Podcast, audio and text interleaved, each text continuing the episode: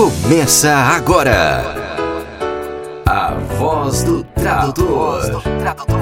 Com Damiana Rosa. Olá, estamos no ar com a Voz do Tradutor, o espaço que dá voz e vez a você, querido colega tradutor, intérprete, revisor de textos. Seja muito bem-vindo, seja muito bem-vinda. Aqui é a Damiana Rosa, dessa vez em clima de férias. Hoje você vai curtir comigo os melhores momentos do ano de 2021. Vamos recordar? Leitura da semana com a editora Léxicos. Oi, pessoal, tudo bem? Eu sou a Thelma Ferreira, da Léxicos, e estou aqui com a dica de leitura da semana. For crying out loud, maxed out credit card, blasted. Isso faz sentido para você? E como dizer em inglês? Qual é a sua? Pode tirar o cavalinho da chuva. Não vou entregar o ouro a um bandido. Essas e muitas outras expressões estão em The Words The Thing, um dicionário português-inglês de fórmulas situacionais, frases feitas e provérbios dos professores e tradutores Adauri Brasolim e Alzira Leite Vieira Alegro. Vai perder? O livro físico e o digital, e-book, já estão disponíveis para vendas no site da editora Léxicos em lexicos.com.br e na Amazon Brasil em amazon.com.br. E aí, gostaram da dica? Se quiser adquirir nossos livros, acesse nosso site www.lexicos.com.br. Até a próxima. Um abraço. O avesso da tradução com Danilo Nogueira.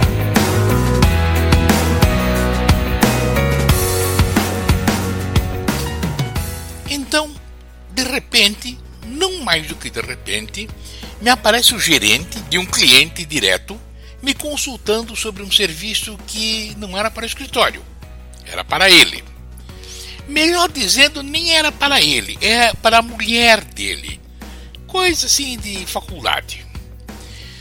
Ora, isso de serviço para a faculdade da mulher do gerente do cliente direto é um troço meio complicado, viu? Porque aí já vinha embutido um pedido de desconto ou, se possível, de serviço grátis, ou, se possível, de serviço grátis com acompanhamento de fritas. E você pode apostar que vem coisa complicada pela frente, porque a Faculdade de Ciências Ocultas e Letras Apagadas da Unisquina, onde estuda, estuda, estuda o quê? Bom, vamos falar direito, né? Onde está matriculada a cônjuge do gerente do cliente direto pode talvez pedir umas coisas meio pro lado das semi-confusas, né? Mas muito bem. Trocado em miúdo, segundo disse o Espertildo, o nome dele não era esse, mas faz de conta que era, né? A esposa dele, como ele dizia, precisava de um resumo de um livro de psicologia ou sociologia, pedagogia, lá sei eu o quê. O livro tinha umas 400 páginas. E ela estava meio que atrapalhada, ocupada e não estava com tempo de ler aquilo tudo. Ela queria que ver se eu fazia um resuminho para ela. Coisa assim de umas 15 pagininhas.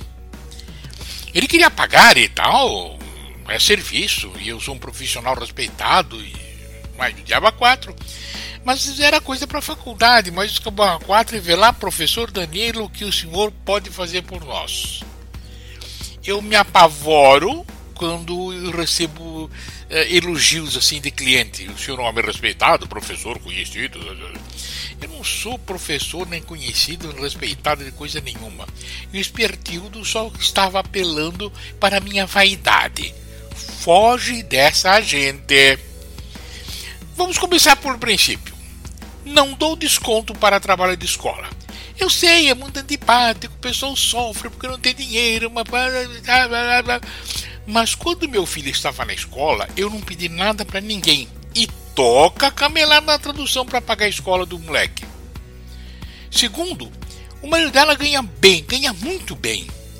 E devia ter vergonha de pedir desconto para mim. Quem pede desconto devia ser pobre, né? mas quem pede desconto realmente é rico. Fonte de vergonha sou.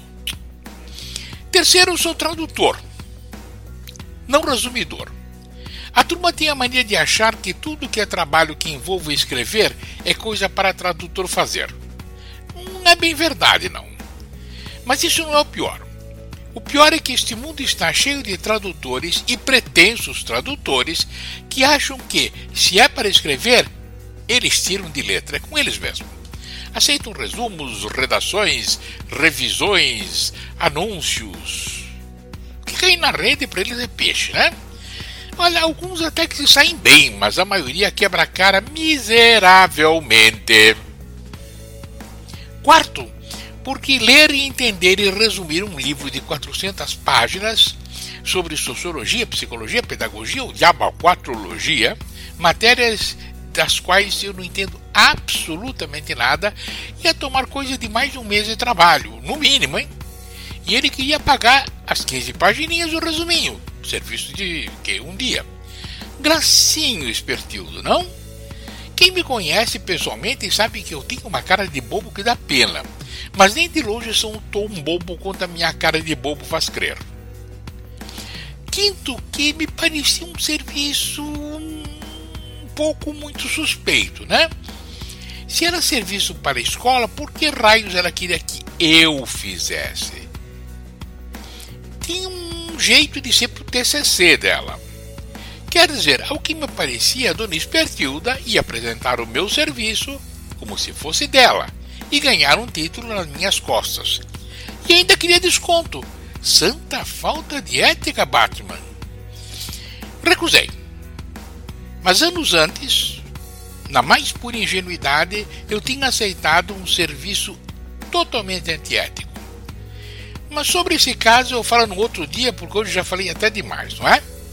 Espero que essa história livre você de cair na mesma encrenca de que eu escapei e que na semana que vem você seja aqui de novo. Até! Que tal uma pausa para o café? Na voz do tradutor, entrevista. Hoje a nossa pausa para o café é uma convidada assim que eu tô até emocionada de estar com ela, porque ela nos inspira muito no trabalho e inspira muitas pessoas a se tornarem tradutores, porque eu já ouvi muita gente, ah, eu vi o Oscar na televisão, isso me abriu para o trabalho do tradutor. E nós vamos falar com a intérprete do Oscar, mãe carioca, né? Também intérprete de outras áreas, de outros eventos, também com formação na área de biológicas, a super Ana Luísa Viana. Seja bem-vinda, voz do tradutor. Muito obrigada, Damiana. Muito obrigada aos ouvintes, aos alunos, aos intérpretes, tradutores. Muito obrigada por é, ouvirem a gente. Ai, que voz deliciosa, né, gente? É uma delícia ouvir esses nossos colegas intérpretes. Daí te peço desculpas, Ana, eu sou tradutora, não tenho essa voz linda que vocês têm, viu? Que a gente admira tanto. Ana, você é a Mulher Maravilha queria que você contasse para nós um pouco da sua trajetória, porque eu já dei uma espiadinha, eu sei que você tem uma formação na área de biológicas. Como que foi esse processo de se descobrir intérprete?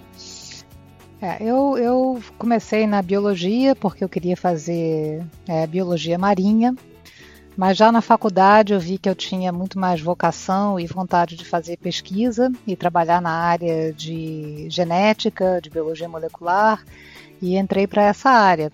É, isso é só para mostrar o quanto a vida da gente muda, né? Às vezes a gente trilha um caminho e acaba parando em outro. E eu fui fazer então mestrado nessa área, fiz mestrado em biofísica e fui fazer esse mestrado na França. Eu já tinha inglês, é, porque eu morei nos Estados Unidos quando eu era pequena, e ah, obviamente adquiri o francês fazendo mestrado na França, tendo estudado também francês antes de ir. E quando eu voltei da, do meu mestrado na França, é, eu senti que a carreira acadêmica não era realmente para mim. Eu olhava as pessoas que estavam assim alguns anos à minha frente na carreira e não me via ali. E isso foi mais ou menos na época da Rio 92, aquele grande evento né, de meio ambiente que aconteceu aqui no Rio. E a minha irmã, que estudava letras e fazia curso de interpretação, é, começou a vida dela profissional de intérprete, antes dela fazer outras coisas na vida também, nesse evento, na Rio 92. E aí ela falou: por que, que você não tenta né, fazer a interpretação? E eu falei: é, pode ser. E eu tinha que, claro, pagar as contas, então eu fui trabalhar em, em loja, trabalhei em agência de viagem, hotel. E enquanto isso eu fazia o curso, que na época era um curso de dois anos, aqui na PUC do Rio de Janeiro. E assim comecei a trabalhar. Me formei é, como intérprete em 96 e já comecei direto a trabalhar. Uma época muito boa de trabalho aqui no Rio, no Brasil de uma maneira geral. É, muitas privatizações que exigiam é, uma presença maior de intérpretes nas empresas. E assim eu deslanchei, enfim, venho trabalhando com isso desde então foi uma fase também que o Rio recebeu muitos eventos internacionais, né? Eu lembro do, do Rio 92 foi muito marcante, assim, na época, e, e teve uma série de eventos seguidos, né? É, e até os eventos esportivos mais recentemente, né? Que você é, também trabalhou, né? Trabalhei, trabalhei na Copa do Mundo e trabalhei na, no início das Olimpíadas, né? Trabalhei nos anos que antecederam os Jogos Olímpicos aqui no Rio. A Olimpíada propriamente dita eu acabei não, não trabalhando, mas eu fiz todo o preparo, a apresentação da candidatura do Rio de Janeiro e todas as reuniões preparatórias para as Olimpíadas. E a Copa do Mundo também eu trabalhei é, também no, no, preparo, né, nos anos que antecederam a Copa do Mundo e na própria Copa do Mundo também. Agora vamos tricotar. Como é trabalhar nesses eventos esportivos, Ana? Conta, conta os bastidores pra gente, vai. Olha, a gente fica como, como em qualquer evento, né, Damiana? A gente fica no backstage, a gente é, como toda pessoa que está ali, a pessoa do som, a pessoa da tradução, a pessoa que, é, que serve o café, a pessoa que vai é, cuidar de, de, da iluminação, nós somos todos ali empregados. Nós somos empregados dentro de um evento. Então a gente não é mais estrela ou menos estrela, a gente é tão importante quanto a outra pessoa que está ali trabalhando do nosso lado. Então são várias pecinhas para um grande evento, né? Eu acho que às vezes o intérprete tem uma fama de ser estrela, porque alguns são mesmo, mas nós temos sempre que lembrar, nós ali estamos trabalhando, nós somos funcionários como toda outra pessoa que está ali. Então, é, o backstage de um evento esportivo, para mim, é igual o backstage de um evento é, de medicina ou qualquer outro evento que eu faça. Eu estou ali para atender um cliente, eu estou ali para atender a pessoa que está falando e a pessoa que está nos ouvindo e fazer o melhor que eu posso. Mas não rola aquela questão assim, nossa, tá o comitê aqui do Brasil, a gente está representando a candidatura do Brasil, não bate aquele gelinho na barriga assim, né? Porque também tem o lado do, que, de ser o seu país, né? Claro, sempre, a gente sempre tem muito orgulho né, de trabalhar nesses grandes eventos. Orgulho não só é, pelo país, né, uh, por, por estar tá ali sendo a voz em português de eh, autoridades internacionais do nosso país, então a gente tem orgulho disso. A gente tem orgulho que o nosso país esteja recebendo um evento de, de um porte daqueles, né? E a gente tem orgulho como intérprete, como profissional, de ter sido escolhido para aquela função, de fazer parte desse é, desse grupo é, seleto de intérpretes que tem essa oportunidade de trabalhar para a FIFA, que tem a oportunidade de trabalhar é, para a ONU, para o Fundo Monetário Internacional, para essas grandes organizações, é claro que dá aquele orgulhinho, né, aquela ponta de, de orgulho como profissional, dizer, nossa, eu cheguei lá eu tô, eu tô aqui no, no, ponto mais alto da minha carreira, eu posso ser reconhecida como uma intérprete tarimbada porque eu estou aqui. Então, aquilo é meio que um selo para a tua carreira, né? Como que foi o seu processo até ter oportunidade de trabalhar para essas grandes associações? Olha, Damiana, como tudo, em qualquer profissão, eu acho, o processo é de muito aprendizado, né? E eu, eu já falei isso antes num, em outras entrevistas. A gente erra muito, né? E eu quando eu comecei, como eu te falei, eu comecei em 96 e já comecei muito bem com muitos eventos. E aquilo me trouxe uma certa, um certo excesso de segurança, uma certa empáfia. Então, às vezes, assim, nos anos seguintes, é, eu acho que eu chegava num evento como, como a gente diz aqui no Rio, a rainha da, da cocada preta, né? Assim, eu era, achava, me achava, né? Achava que eu tinha direito de estar ali. E tomei uns tombos por conta disso. E eu acho que, é claro que com maturidade, com o crescimento na profissão, você vai aprendendo o teu lugar é, por merecimento, porque você estudou, você se esforça, você faz o melhor que você pode. E, e, então você tem aquele teu lugar por merecimento, mas que você não tem direito a ele eternamente. Né? É, um, é um lugar de uma eterna conquista. E eu sempre falo para as pessoas, que é, alunos e tudo mais de tradução, você nunca, nunca deve chegar num evento ou achar que está estar preparado para aquele evento. Então, se amanhã eu tenho um evento que eu fiz semana passada, igualzinho, eu não vou dizer, ah, não, imagina, eu já fiz esse evento, não preciso me preparar tanto. Eu sempre entro preparada. Eu sempre vou ter o nome do orador, eu vou ter talvez algum, assistido algum vídeo dele, eu vou estar com vocabulário ali na ponta da língua, porque você nunca sabe o que você tem pela frente. E você realmente é não se preparar é você se preparar para falhar. Então eu sempre há vinte e tantos anos que eu sou intérprete, eu entro sempre preparada. Lá no início, como eu te falei, dei meus tropeços. Dei uma de sou a melhor, já sei isso, não preciso me preparar e quebrei a cara. Você quebra a cara. E, então você tem que estar sempre preparado, independentemente de quantos anos você tem de carreira. E eu encaro todo o meu evento como se fosse o primeiro, o único, e eu acho que é por isso que dá tão certo. Acho super importante você comentar isso, porque existe muito essa questão de ah, quem, o intérprete é quem indica, né? Ah, é não adianta eu estudar porque eu não vou conseguir, tem aquele desânimo todo, mas assim, é importante também ressaltar que você se preparou, estudou, teve as quedas, né? Levantou de novo, né? Ralou o joelho, passou, levanta de novo, né? É isso aí. E também lembrar que o intérprete não trabalha sozinho, né? Tem, tem que ter uma conexão ali com o seu concabino, né, Ana? Isso. Compartilhar, compartilhar o material, é, é, dar a mão para um, um colega que talvez esteja começando, que seja menos experiente que você, apoiá-lo. Né? Agora, com, com a interpretação remota, isso cria um pouquinho mais de dificuldade, porque você está num ambiente é, separado do seu colega, a maior parte das vezes, cada um no seu estúdio, na sua casa, e às vezes são pessoas que você não conhece. É, desde que começou é, a pandemia, que eu comecei a fazer mais trabalho de interpretação remota, eu tenho trabalhado com colegas que eu não conhecia, colegas que estão na Europa, colegas que estão em São Paulo, colegas que estão em Brasília, enfim, mas que eu não conhecia antes. Então você tem ainda que vencer essa barreira, entrar em contato, né, mandar uma mensagem, dizer, olha, a gente vai trabalhar junto amanhã, é, vamos combinar de quanto em quanto tempo a gente a gente vira e tal. Então tem é, é super importante nessa parceria, né? Eu tive num evento semana passada com muitas siglas. E eu parti do princípio, mais uma vez aquela coisa que às vezes você acha que, que é uma coisa, não é? Eu parti do princípio que todos os meus colegas tinham uh, os mesmos glossários que eu, as mesmas siglas que eu. E uh, pelo que o palestrante falou um momento, eh, durante a apresentação dele, assim, depois de umas duas horas de, de, de conferência, ele falou: Ah, aliás, a sigla para tal é tal, a sigla para não sei o quê. Aí eu entendi que eu, pelo menos na minha cabine, era a única que tinha acesso àquelas siglas, porque eu tinha me preparado.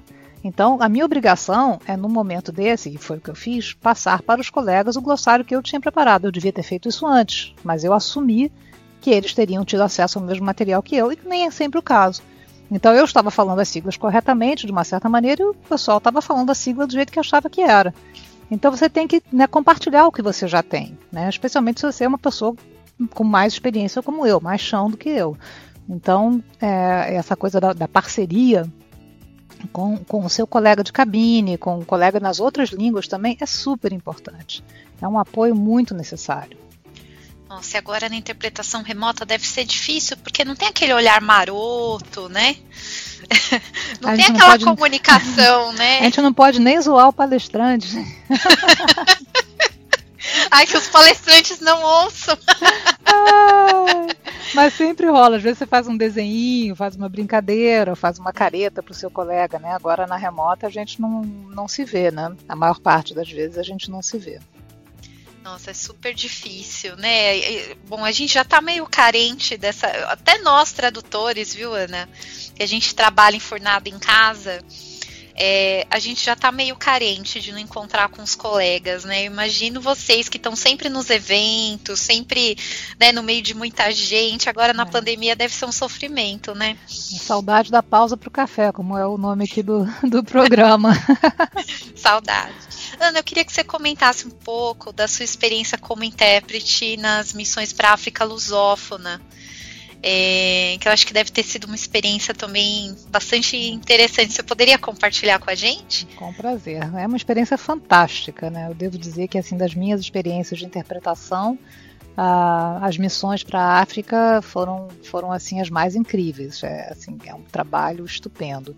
E começou em 2006 é, o Fundo Monetário Internacional, em 2005, veio ao, ao Brasil e foi a muitos outros países também, é, fazendo testes para intérpretes, né? para fazer um pool de intérpretes em outros países quando eles precisassem é, de tradução nesses lugares. E eu fiz a, fiz a prova com a época a, a Chief Interpreter do, do, Fundo Monetário Internacional e, e, fui uma das pessoas aprovadas. Né? É um teste de, especialmente de tradução consecutiva, que é uma coisa mais difícil de dominar, não é a, a simultânea, né? em reuniões é, dessas de missão você tem muita tradução consecutiva, que é uma coisa um pouco mais diplomática, e eu passei, passei e aí a primeira vez que eu, que eu trabalhei para o Fundo Monetário Internacional não foi numa missão e sim numa reunião anual do Fundo Monetário fora de Washington, que a cada dois anos eles fazem a reunião deles do Fundo Monetário e do Banco Mundial fora de Washington. Então foi em Singapura. Então meu, eu comecei no Fundo Monetário Interna Internacional com o pé direito, assim, gran luxo e glamour, é, indo para Singapura. Foram seis dias de trabalho, foi incrível, não, não conhecia Singapura e foi muito legal. E aí, quando eu voltei de Singapura, cheguei no Brasil, algumas semanas depois, é, o fundo me chamou para minha primeira missão. E era na África, e foi na, num país muito pequenininho que eu amo de paixão, chamado Guiné-Bissau, que é na costa é, oeste da África, um pouquinho abaixo ali do Senegal. E então eu saí, digamos assim, do gran luxo de Singapura para um dos países mais pobres da África, que é a Guiné-Bissau. E fiquei hospedada num, num verdade, um, era uma, uma, pensão, uma coisa muito simples. Na época não tinha um hotel assim melhorzinho. E, e foi uma experiência inacreditável. Assim, de, de realmente do, do, choque de culturas, de riquezas e até de trabalho, né? Porque você não, não numa missão é, você tem muito menos recursos. Né? Eram reuniões imensas e, e, a minha impressão é assim, quanto mais pobre o país, mais autoridade tem participando da reunião. Então eles chamam não só os ministros, mas também todos os assessores, o assessor do assessor, o secretário do assessor, o motorista.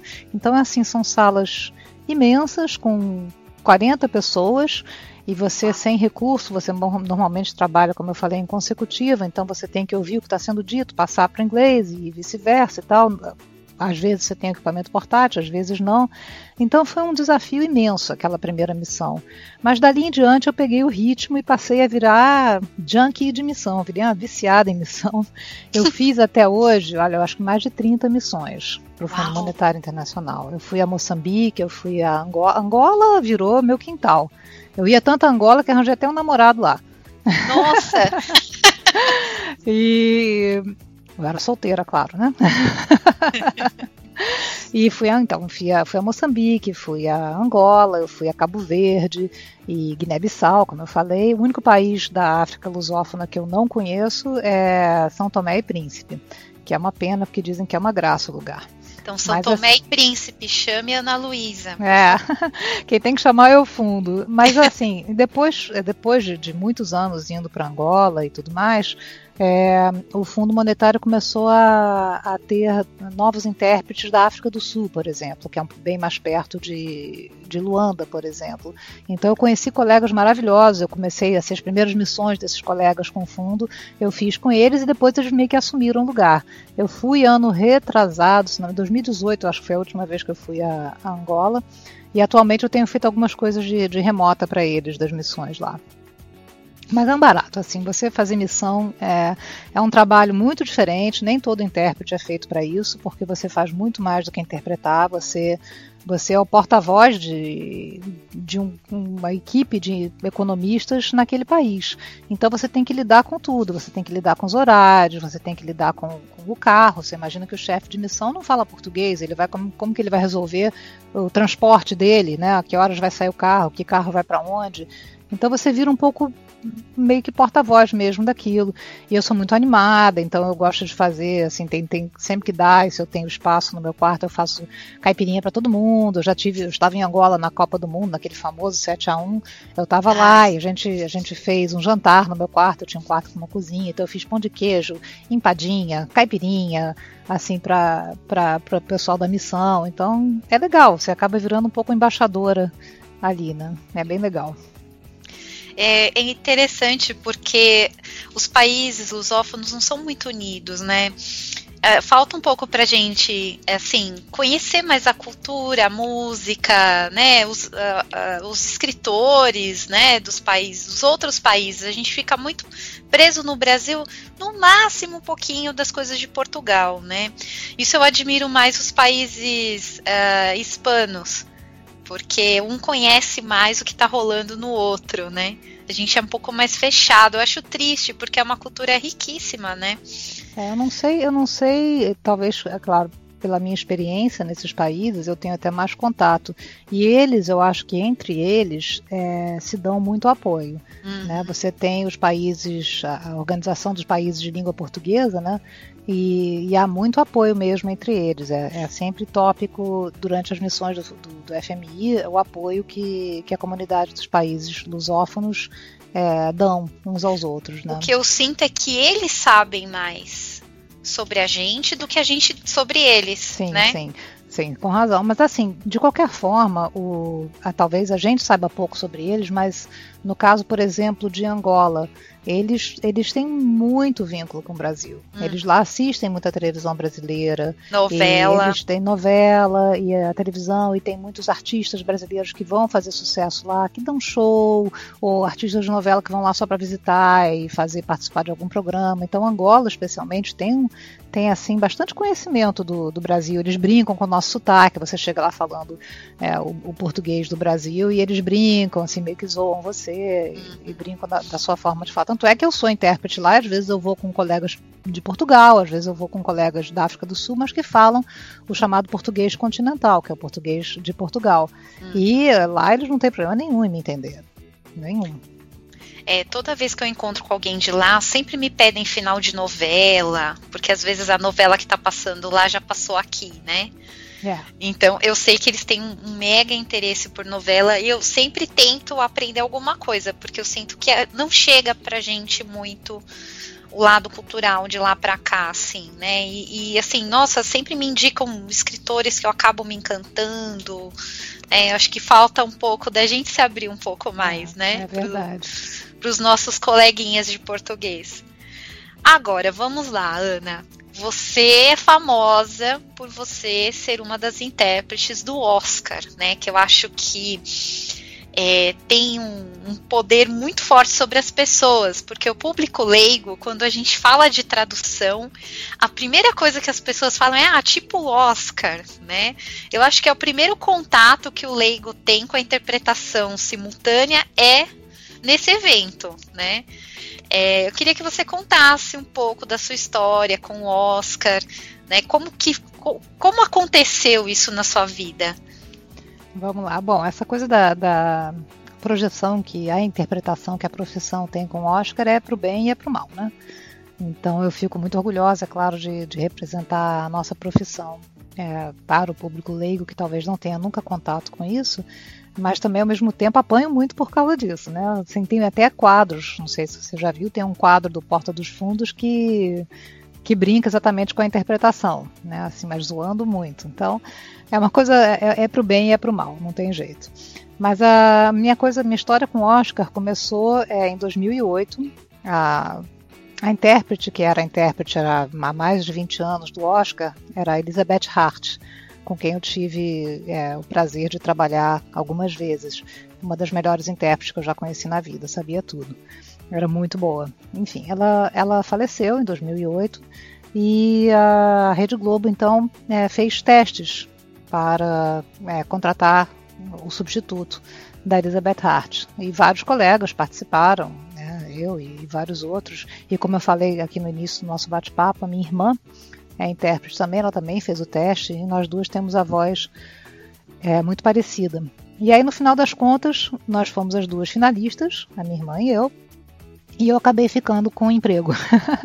eu acabei ficando com o Oscar. Ela, ela me substituiu uma vez, não me lembro bem o ano, mas ela me substituiu uma vez porque eu estava justamente numa missão do Fundo Monetário na Guiné-Bissau. E, enfim, então em 2008 eu fiz esse. esse Nossa, mas prova. não rolou, não rolou briga entre as irmãs, não? Não, a gente se dá muito bem. Vocês levaram de boa. De muito de boa, muito de boa. A gente, a gente é muito amiga. E ela hoje em dia já não, não faz mais a interpretação. Ela, aliás, tem uma, uma produtora de podcast chamada Rádio Novelo. E ela faz muito podcast, ela produz podcast. Mas enfim, então, uh, então em 2008 eu fiz essa prova e fui já fazer o meu primeiro, o meu primeiro é, Oscar na Globo. E é uma é um, é um é um trabalho que é extremamente trabalhoso. Eu começo a trabalhar no Oscar com três meses de antecedência, às vezes antes mesmo da Rede Globo entrar em contato e confirmar que vai ter mesmo aquele ano, porque às vezes tem ano que não tem. Quando cai junto com o carnaval, às vezes eles não, não fazem. Ou fazem posteriormente, né? A gente grava e depois eles, eles é, colocam na emissora. Mas enfim, é, é uma coisa que eu começo com um preparo com muita, muita, muita antecedência. E eu preparo, claro, assistindo os filmes, eu preparo é, fazendo uma ficha de cada um desses filmes, das pessoas que têm a maior chance de ganhar é, o, o, Oscar. Então, por exemplo, se eu, se eu sei que uma atriz é favorita, eu, geralmente eu faço isso para todos os atores e atrizes. É, eu faço uma ficha com não só o nome dela, o nome do diretor daquele filme, mas outros, outros trabalhos que ela fez. É, eu coloco, por exemplo, o nome do, do marido, dos pais, dos filhos, porque a pessoa, quando chega lá no palco para agradecer, sai né, dando uma lista de nomes, aquela enxurrada de nomes. Às vezes eu coloco, por exemplo, o nome da escola que a pessoa estudou, se aquela escola teve uma importância na vida daquela pessoa. Então eu tento fazer uma ficha e, é claro, ouvir os discursos que essa pessoa já fez. Eu tento entender se essa pessoa tem, por exemplo, alguma ONG ou alguma causa que ela, que ela ajuda. Então, assim, eu, eu tenho uma ideia de quem é aquela pessoa para não ser pega é, de surpresa no momento, né? Ana, desculpa hum. te interromper, Imagina. mas uma coisa que eu sempre penso é os nomes dos filmes, porque é, a gente sabe que é feita uma versão né, desses nomes que é, são decididas pela, pelas distribuidoras, então não é uma tradução é, fiel. Então, assim, você faz uma pesquisa de como ficou o nome desse filme, se ele veio para o Brasil. Com certeza. E isso deve certeza. ser uma loucura, né? É. Só disso eu já, eu já tô aqui tendo um infarto aqui, porque Não, eu, é, eu tenho... são muitos filmes e, é. E, e é uma loucura, né? Não, eu tenho o nome de to todos os filmes que, que foram lançados, eu tenho o nome em português, o nome oficial em português. E, e como eu começo a preparar muito, muito é, cedo, eu, eu leio aquela, aqueles nomes com frequência. Então aquela coisa fica já é, fazendo parte de mim, né? Mas eles não te mandam, eles não te mandam material. Isso é pesquisa. Nada. Não, eu recebo, a, a Globo manda manda às vezes a lista dos, dos filmes, né? E aí vem a lista com o nome em português, mas isso já no finalzinho, isso já é na reta final que a gente começa a receber algum material. E, e quando dá, eles também mandam o link para os filmes, quando eles conseguem, né? O link do filme, mas nem sempre acontece. Agora, na, na vantagem da, da pandemia foi que boa parte dos filmes estavam em streaming, então facilitou a vida Porque quando não é, eu vou ao cinema. Eu fico indo ao cinema, às vezes assisto dois, três filmes por dia. Pego uma tarde, sento no cinema e fico vendo filme. E leio também fofoca, eu adoro.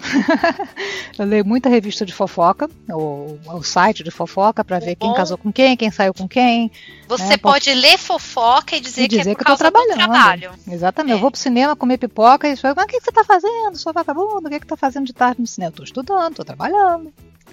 E uma coisa que eu acho super importante, que eu não quero deixar de falar, e eu nunca deixo de falar, Daniana, é a questão do valor. A televisão ao vivo é uma responsabilidade imensa imensa. Não só porque é, você tem um público muito maior, mas também pela representação da nossa profissão para um público, público leigo. Então, é, televisão ao vivo, seja Globo News, seja a Rede Globo, a Globo News, no caso, é canal fechado, mas mesmo assim atinge um público muito maior, eu cobro muito mais caro. Muito mais caro. Então, assim, se é Globo News, eu cobro duas, três vezes o que eu seria uma, uma tarifa normal minha. Se é o Oscar, são quatro para cinco vezes. Porque você tem que se valorizar. Aquilo dá um trabalho desgraçado e é uma responsabilidade imensa. Claro, me dá muita projeção, eu fiquei conhecida por isso, acho muito legal, mas é muita responsabilidade. Então, e fica sempre... gravado, né, Ana? Eu falo para os alunos, para os colegas, gente, vamos, a gente tem que se valorizar. Não adianta você achar que você vai, ah, vou, vou tirar o Oscar da Ana cobrando menos. Você vai dar um tiro no pé, porque lá pra frente você vai sofrer com isso. Então é a mesma coisa, sabe? Eu acho que a gente tem que saber se valorizar. E assim, a Rede Globo não reclama dos meus valores, pelo contrário, sabe? É sempre, é, todo ano a gente faz um reajuste e todo mundo de comum acordo com isso. Então, valorizem-se sempre. Não, e é um conteúdo que fica gravado agora mais ainda porque fica disponível no stream, né, da Globoplay. Então, quer dizer, a sua voz fica por um tempo girando, né, no YouTube, em vários lugares, né? É, e eu tenho contrato com eles de, de, autorização de uso da minha voz, então eles podem usar isso ad eterno, né? Tá, é, realmente. E assim, a gente vê que é um trabalho anterior né? Agora quando eu te encontrar no cinema, eu vou falar, hum, a Ana tá se preparando, né? ela tá é. estudando. Quando você me tá vê lendo aquela revista de fofoca, sabendo da vida de todo mundo, você não, Agora imagina, a Ana não é disso, ela tá estudando. Quando encontrar com a Ana no congresso, gente, levem revista Caras, né, Tititi. Não, só se os brasileiros forem, né? Você tem que ler as fofocas internacionais. Né? Exatamente, né? tem que saber das fofocas internacionais. E é muita gente, são muitos indicados, muitos filmes, essa confusão dos uhum. nomes, né? É porque. O pior são, o pior são os, os convidados internacionais e a coisa do, do, documentário, porque, bem ou mal, os grandes filmes, os grandes diretores, os grandes atores, você tem muito acesso ao material deles. Os outros menores, né? O filme internacional e tal e, e né, por exemplo, o diretor coreano que ganhou ano passado e esse ano apresentou, ele fala em coreano com a intérprete do lado. E, então, mas assim, você vai pegar, por exemplo, o, o filme dinamarquês que ganhou.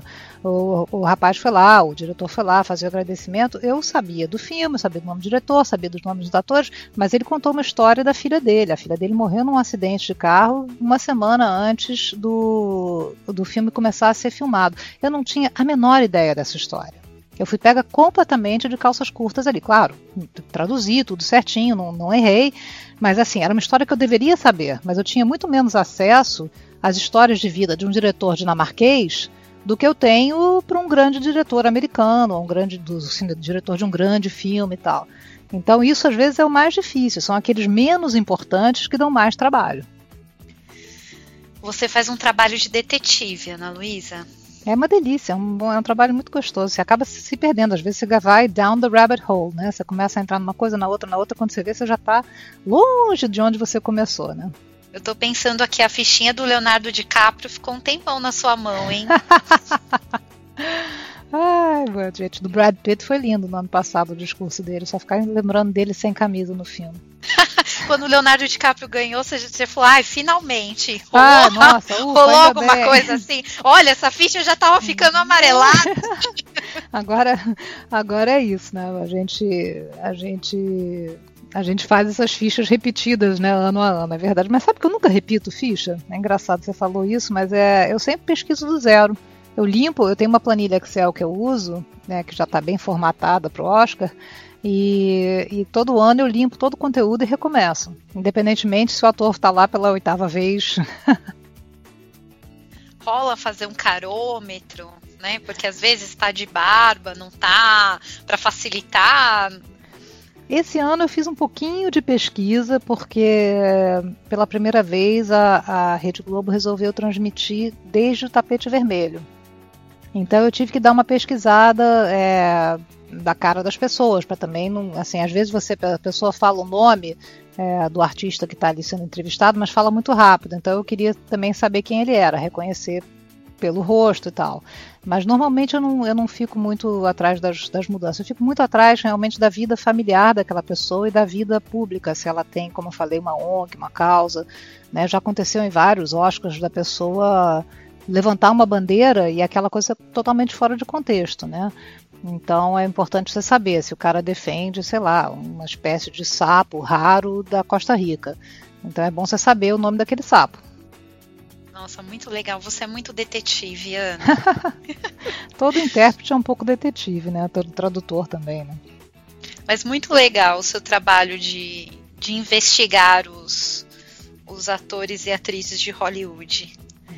É, é interessante também reforçar, né, ouvinte? É um trabalho de muito preparo. Né? Muita gente acha, Ana, já me falaram isso, viu? Ah, não, Oscar é muito fácil. É tudo combinado. Já vem um, um script Uma vez falaram isso para mim. Vem um script de cada um, o discurso de cada um. Imagina. Não, o discurso de cada um não tem. A gente tem, a gente tem sim um script assim da entrada das pessoas. A ordem né? dos é, prêmios. A, mas assim, é, a, o nome da pessoa que vai entregar aquele prêmio é meio que trabalho de detetive também, porque às vezes quando eles vão falar agora vem, né, tem lá no script um ator, não sei o que, que não sei, aí faz uma citação, por exemplo, ao Blade Runner, você fala, ah, quem vem é o Harrison Ford, a gente já entendeu, a gente tem que brincar de detetive ali também. Mas os nomes mesmo só são confirmados umas 24 horas antes, fica tudo em segredo até então, a gente vai meio que adivinhando quem vai aparecer ali e quem vai falar, quem vai apresentar prêmio. Eles, eles obviamente sabem com antecedência, mas eles só liberam o nome para as emissoras é, mais tarde. Tá. Ana, qual que foi o trabalho que mais te marcou pessoalmente, assim? Tem algum, alguma interpretação que você fez e que foi inesquecível? Tem uma interpretação que me marcou negativamente, que foi inesquecível. Acontece, acontece. Pois é, mas é sempre bom a gente citar os exemplos. Eu acho que eu, que eu já tenho muita segurança como, como profissional para não ter medo de, de assumir os meus erros, né? Mas é, eu estava grávida de sete meses e me chamaram para a Globo News para fazer o discurso. É, é... Ai, de quem? Ai, meu Deus do céu, deu branco agora. Ah, Obama, do Trump? Não, não. Presidentes, não. Presidente, sim. Gente, me deu branco total. Da, da Mônica Levinsky. O... Ah, e o. Ai, gente, como Deus. é que pode? A Mônica Levinsky a gente a nunca Mônica vai Levinsky esquecer. A gente lembra.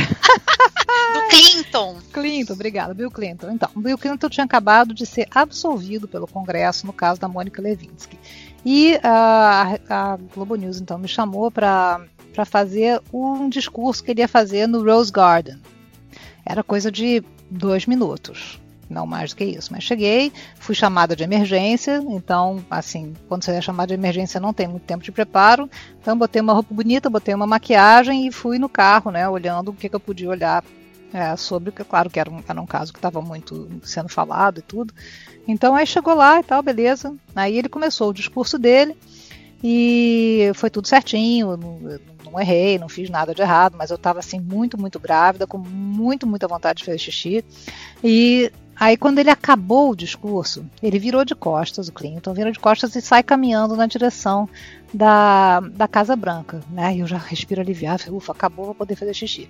Aí ele vira e volta e resolve terminar com mais uma frase. Fala, ah, meu Deus do céu. Aí ele vira e fala assim: And I would like to thank the American people for all their prayers na hora que eu já tinha aliviado, já tinha, né, assim, relaxado, achado que tinha acabado meu serviço, eu soltei. Eu quero agradecer ao povo americano por todas as suas rezas. Reza.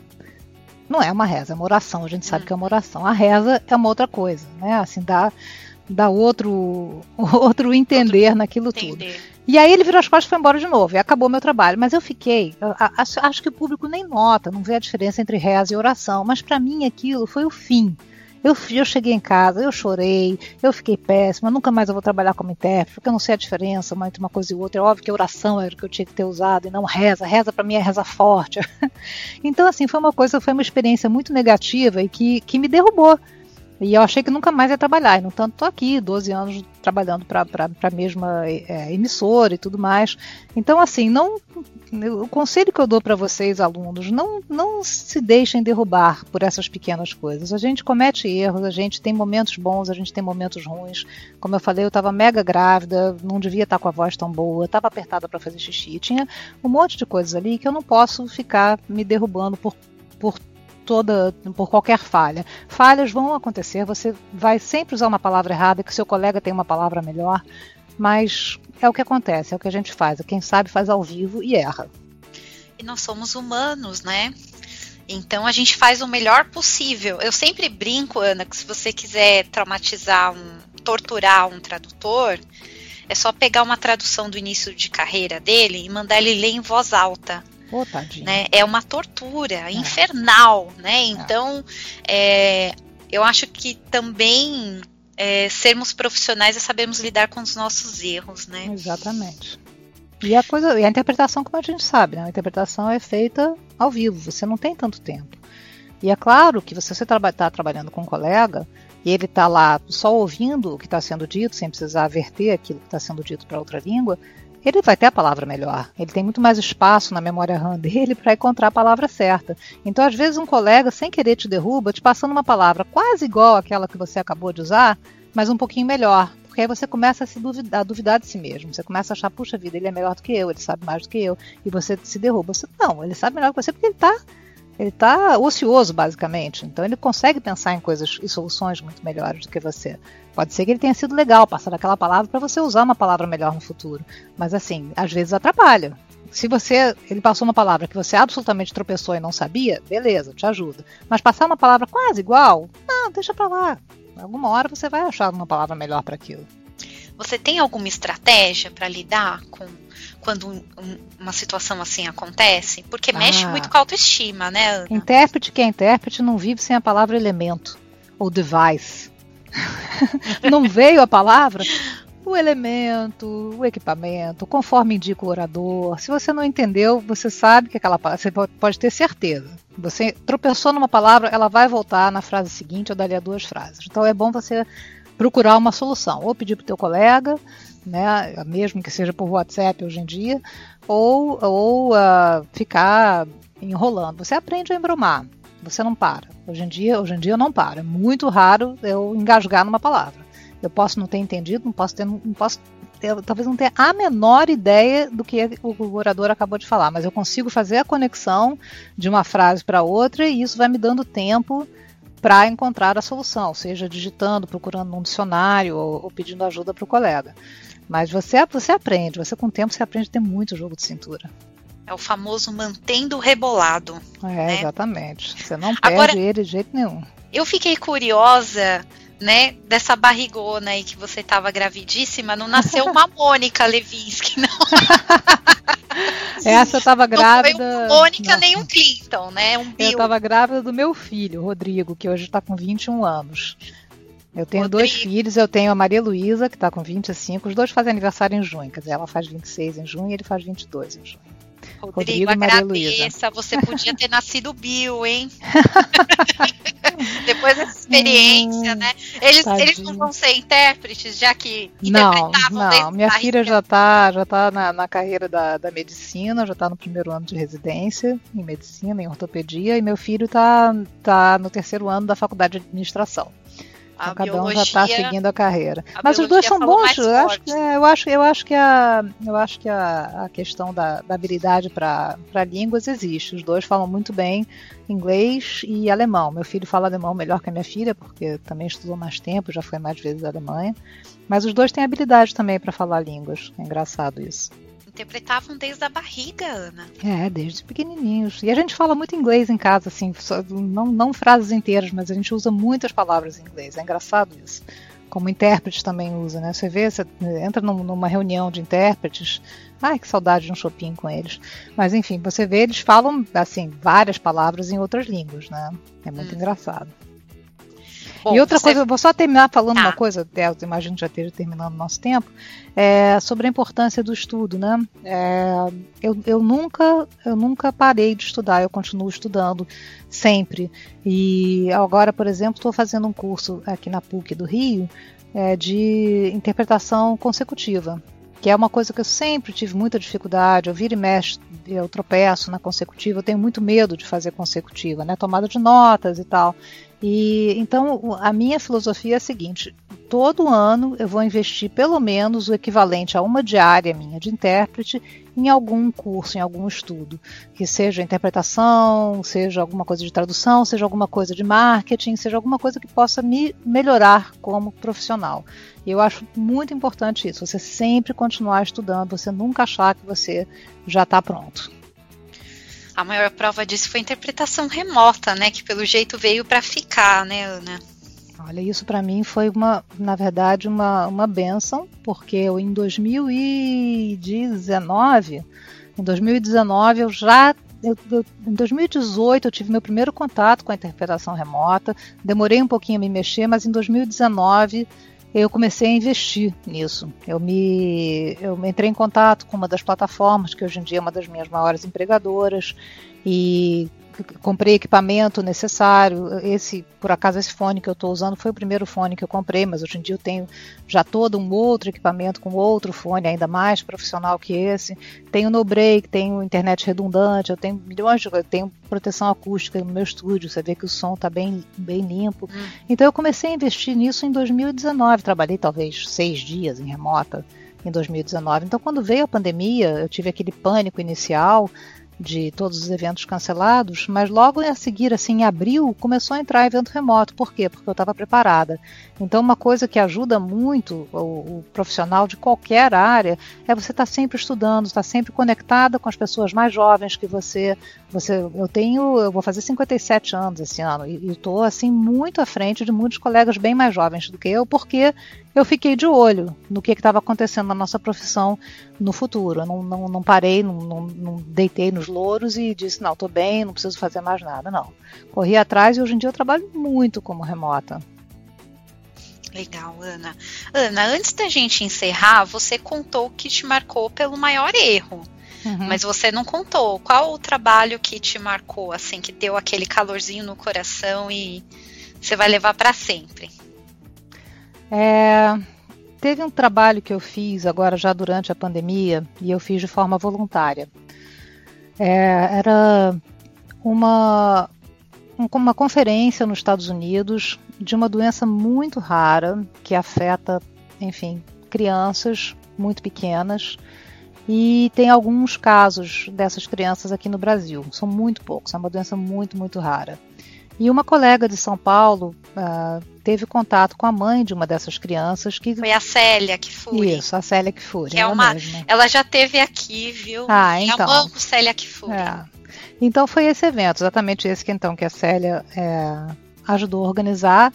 E ela me chamou, ela perguntou se eu poderia trabalhar como voluntária. Eu dei para ela meu, meu schedule e tal, disse os dias que eu estava livre, e fiz justamente com ela esse dia, que foi já um momento final dessa, dessa conferência em que a mãe de uma dessas crianças é, fez um relato, fez um relato para as outras mães americanas. E foi dificílimo, porque é uma coisa que toca qualquer pessoa, independentemente de você ser mãe ou não. É uma coisa que mexe muito com a gente. E ela chorou e eu fiquei com a voz embargada e tal. Mas assim, é uma, uma coisa que aquece o coração, porque você está ajudando uma pessoa que tem é, pouco, poucos recursos a entrar em contato com o melhor que há, não só na medicina, mas com uma rede de apoio internacional de outras mães que sofrem a mesma dor que ela. Então você poder ajudar uma pessoa nessa posição é, é, uma, é priceless, né? E, e, a Célia me deu essa chance de, de participar disso. Então eu acho que, que isso realmente aquece o coração, é, é uma coisa muito legal. Maravilha, Ana, foi um prazer falar com você, tá? É, queria te agradecer muito por você ter topado gravar. É, o seu nome rolou muito aí nas redes esses dias, todos os colegas te parabenizando. Eu fiquei tão feliz porque eu realmente admiro o seu trabalho, curto muito o seu trabalho. É, bom, quem quer seguir o trabalho da Ana Luísa? Como que faz? Você está nas redes sociais? Qual rede que você usa mais? Eu uso muito o Instagram, né? O que eu mais uso. Então, o meu Instagram eu tenho tanto o Ana com dois N's, Viana com dois N's, quanto o Instagram da minha empresa, que é Simultânea LTDA. Então esses são meus dois Instagrams, e podem me seguir lá. Mesma coisa LinkedIn, meu nome é sempre Ana Viana, tanto no LinkedIn quanto é, no Instagram. No Facebook vocês podem me achar também, a Damiana já é minha amiga no Face, então também me acha através dela. E enfim, é um prazer, foi um prazer estar aqui com você. Assim, eu adoro, adoro conversar com alunos, adoro conversar com, com colegas. Eu acho que, que esse trabalho que eu faço na Globo ajuda a a criar mais espaço para outros tradutores e outros intérpretes, e eu tenho muito orgulho de, de ser um pouco a porta-voz da nossa profissão, que é tão escondidinha, é, para o mundão, para esse mundão aí de, de brasileiros que não falam inglês. E você inspira muitas pessoas a seguir essa profissão, né? É, eu recentemente recebi o contato de uma criança que os, a professora né, entrou em contato comigo dizendo que o sonho desse aluno era se tornar tradutor por causa do Oscar, né? Então, tem crianças, Ana, que vão seguir esses passos aí, inspirados pela, pelo seu trabalho. Né? Isso é então... muito bacana. Nossa, isso me dá uma alegria imensa ouvir isso, porque a gente tem muito detrator por aí. Então é legal saber que, que uma criança se inspirou nisso e que entrou em contato com a profissão, né? Uma profissão tão legal, né? E, a, e a, atenção, gente, tradução e interpretação é uma profissão, não é um bico, não é um quebra-galho, não é uma coisa que o seu sobrinho que fez cursinho de inglês possa fazer. É uma profissão envolve muita dedicação também, muito estudo, né, Ana? Mas fiquei muito feliz de falar com você e que você siga inspirando aí a futura geração a seguir por essa área tão bonita, fazendo a ponte da comunicação. Muito obrigada, viu? Obrigada a você, Damiana. Foi um prazer. Igualmente. Tchau, tchau. Tchau, tchau. Fique por dentro da agenda da Escola de Tradutores.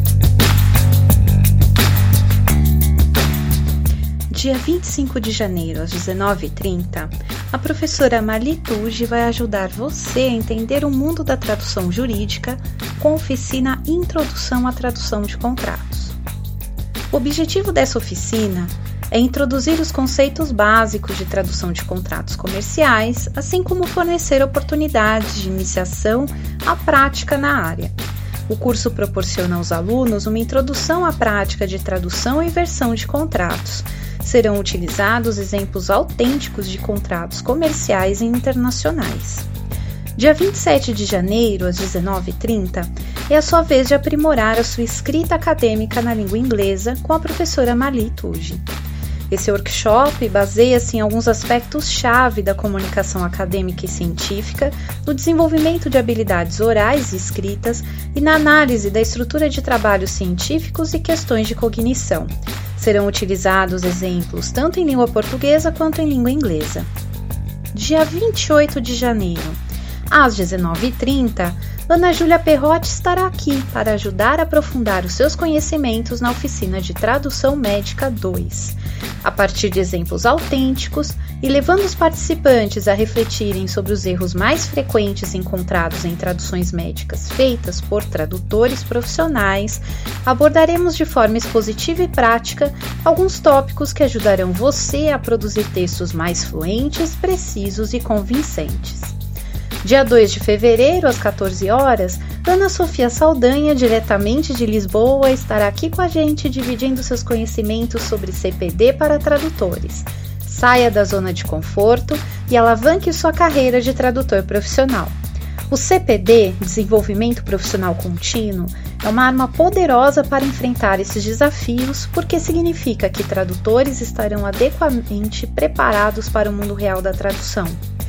Neste curso, com 12 horas de duração distribuído em quatro encontros, Você vai conhecer algumas ferramentas para que tradutores profissionais iniciantes possam melhorar o seu CPD e ter dicas de como se desenvolver profissional e pessoalmente.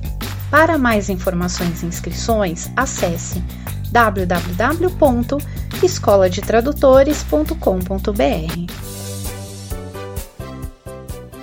Se você tem notícias relevantes na área da tradução, revisão e interpretação e gostaria de compartilhar com seus colegas, envie para nós em áudio através do WhatsApp 11 994 72 9914. Repetindo, código do Brasil 55 11 994 72 9914.